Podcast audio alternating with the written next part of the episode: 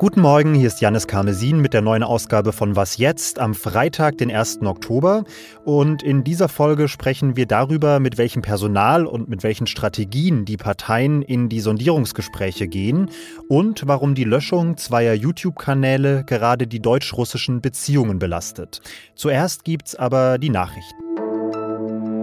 Ich bin Anne Schwedt, guten Morgen. Die drohende Haushaltssperre in den USA ist abgewendet. Kurz vor Ablauf der Frist hat sich der Kongress auf ein Übergangsetat geeinigt.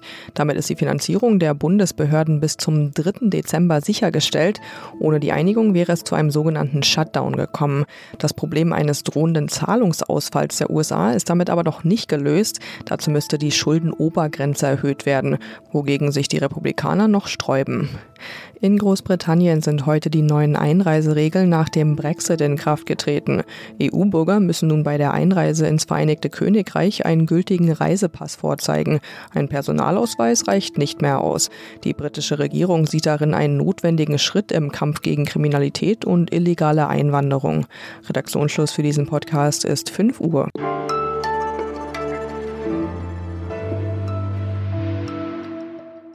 Wir haben 100 PolitikerInnen gefragt. Nennen Sie doch mal bitte einen Begriff, den Sie eigentlich nur dann nutzen, wenn gerade eine Wahl vorüber ist. Sondierungsgespräche. Sondierungen. Sondierungsgespräche. Sondieren. Ja, es wird sondiert, als gäbe es keinen Morgen mehr in diesen Tagen im politischen Berlin.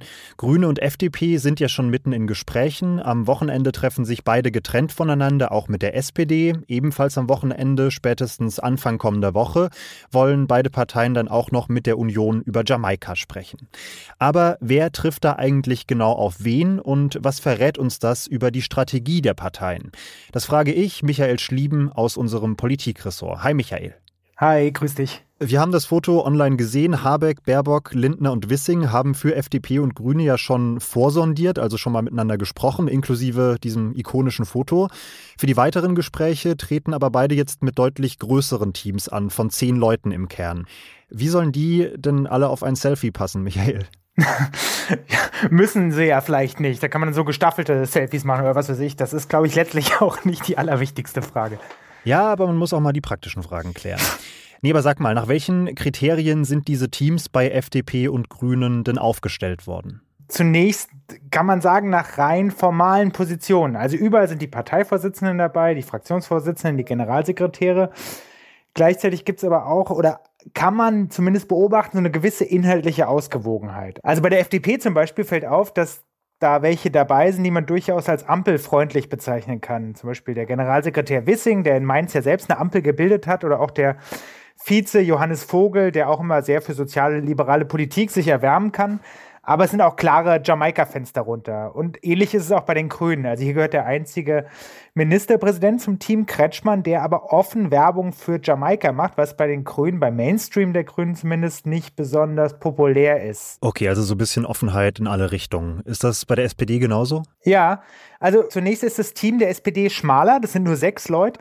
Und die sind ideologisch, also was du gerade sagtest, schon relativ pari, kann man wohl so sagen. Also es sind drei eher aus dem linken Flügel dabei, nämlich die beiden Parteivorsitzenden, Esken und Walter Borjans und der Fraktionsvorsitzende Mützenich.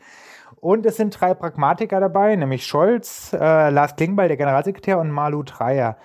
Letztere hat den Vorteil, dass sie selbst in Rheinland-Pfalz auch bei der Ampel mitverhandelt hat, dass sie Ministerpräsidentin dieses Bündnisses Bündnis ist und insofern da auch hofft, auf die FDP einwirken zu können. Wer nicht dabei ist, ist Kevin Kühnert, ähm, auf den die FDP sich ja im Wahlkampf ziemlich eingeschossen hat. Also es wäre auch eine kleine Provokation gewesen, natürlich, wenn der dabei gewesen wäre jetzt. Besonders spannend ist diese Frage, wie man sich personell aufstellt, ja bei CDU und CSU, weil die so uneinig auftreten, weil da so viele Konflikte zwischen einzelnen Personen deutlich werden.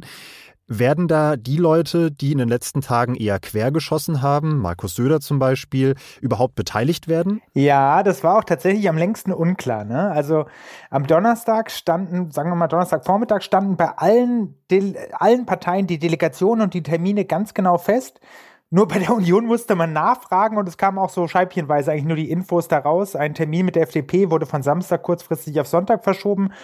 Also man hat schon den Eindruck, dass die Union den desolaten Zustand nach der Wahl auch in diese Sondierung hinein, hineinspielen wird oder hineintragen wird. Aber um schnell noch auf deine Frage zu antworten. Also klar, die Chefs dürften dabei sein. Also Söder, aber auch die Fraktionsvorsitzenden Dobrit und Brinkhaus und natürlich auch äh, Armin Laschet, sofern er dann noch an der Spitze der Partei ist, wovon aber auszugehen ist.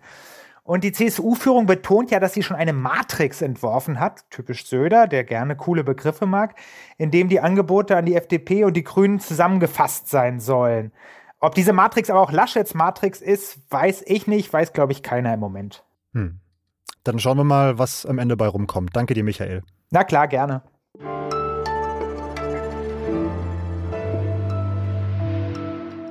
Und sonst so? Wenn ich durch meinen Twitter-Feed scrolle, dann freue ich mich regelmäßig darüber, womit Menschen so ihre Zeit verbringen.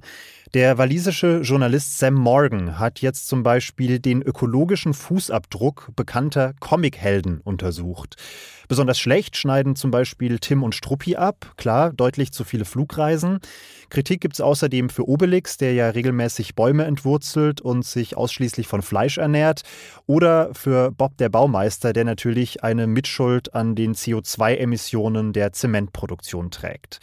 Aber auch Positivbeispiele sind dabei. Popeye zum Beispiel als konsequenter Veganer, klar. Oder die Familie Feuerstein, die ja bei ihrem Auto komplett auf einen sehr nachhaltigen Antrieb setzt.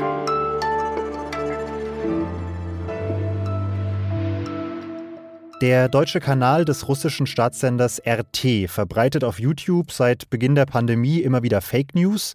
Zum Beispiel, dass die westlichen Impfstoffe allesamt ineffizient und gefährlich seien, dass das russische Sputnik V viel besser funktioniere und das, obwohl das ganz klar den wissenschaftlichen Untersuchungen und der WHO widerspricht. RT Deutsch, so heißt der deutsche Kanal, ist von YouTube deshalb erst verwarnt worden und am Dienstag dieser Woche dann komplett von der Plattform verbannt. Und jetzt tobt ein Streit zwischen Russland, der deutschen Regierung und YouTube. Es ist die Rede von Medienkrieg, von einer Zensur, von einer Aggression gegenüber Russland. Und die russische Regierung droht im Gegenzug, YouTube komplett zu sperren und deutschen Medien im Land das Leben schwer zu machen. Ich frage dazu Götz Hammann, unseren Mann für Digitales und Medien in der Zeitredaktion. Wieso reagiert Russland so heftig auf die Sperrung dieses Kanals? Dazu muss man zunächst wissen, dass RT, früher Russia Today, die wichtigste Drehscheibe im Krieg der Informationen ist für den russischen Staat. Damit bemüht sich Russland darum, die Öffentlichkeit in anderen Ländern zu beeinflussen und nebenbei auch die russische Sicht auf die Welt zu verbreiten. In diesem Kontext ist Deutschland ein ganz wichtiges Ziel und ein wertvolles Ziel, denn es ist das größte Land in der EU. Und insofern ist es eben auch ein ernstzunehmender Schlag gegen diese Strategie, dass RT Deutsch äh, auf YouTube jetzt gesperrt ist. Der Kanal hatte dort immerhin über 600.000 Fans und Follower. Jetzt hat hier aber YouTube, also ein US-amerikanisches Privatunternehmen, den Kanal gesperrt und nicht die Bundesregierung. Aber Russland macht ja auch Deutschland als Land auf politischer Ebene dafür verantwortlich. Warum denn? Aus russischer Sicht sind nahezu alle Medien und alles, was mit Medien passiert, unterliegt staatlicher Kontrolle. Und insofern sind auch Medien in Deutschland aus russischer Sicht mehr oder weniger halbstaatliche oder staatliche Akteure.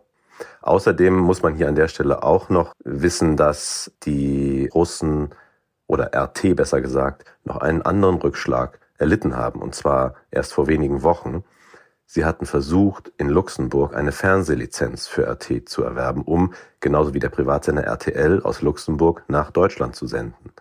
Dieser Antrag ist abgelehnt worden. Also in jeder Hinsicht kann man sagen, dass die Russen den Eindruck haben, sie sind hier nicht erwünscht mit ihren Medien. Hm. Jetzt ist ja der deutschsprachige Kanal erstmal nur gesperrt worden, aber der viel größere, viel relevantere englischsprachige zum Beispiel bleibt online. Und auch sonst gibt es ja immer noch zahlreiche Kanäle auf YouTube, die entsprechende Verschwörungstheorien, Ideologien, Fake News verbreiten. Muss sich YouTube da nicht auch vorwerfen lassen, so ein bisschen willkürlich gehandelt zu haben? Das ist absolut der Fall. Die großen Internetkonzerne sind in Teilen inzwischen reguliert, in weiten Teilen aber nicht. Gerade wenn es um die Frage geht, sind das jetzt in diesem Fall, nehmen sie die Rolle von Medien ein, unterliegen sie ähnlichen Regularien wie Medien, ja oder nein. Da gibt es noch immer kein klares Regelwerk. Und was passiert also? Regierungen nehmen im Einzelfall sich Einzelfälle zum Anlass, um Druck auszuüben. Das hat in diesem Fall die amerikanische Regierung getan. Sie hat, Joe Biden hat vor einiger Zeit gesagt, die großen amerikanischen Internetkonzerne achten nicht genug darauf, Desinformationen zum Thema Covid und Impfungen zu unterdrücken, zu löschen, äh, zu verhindern.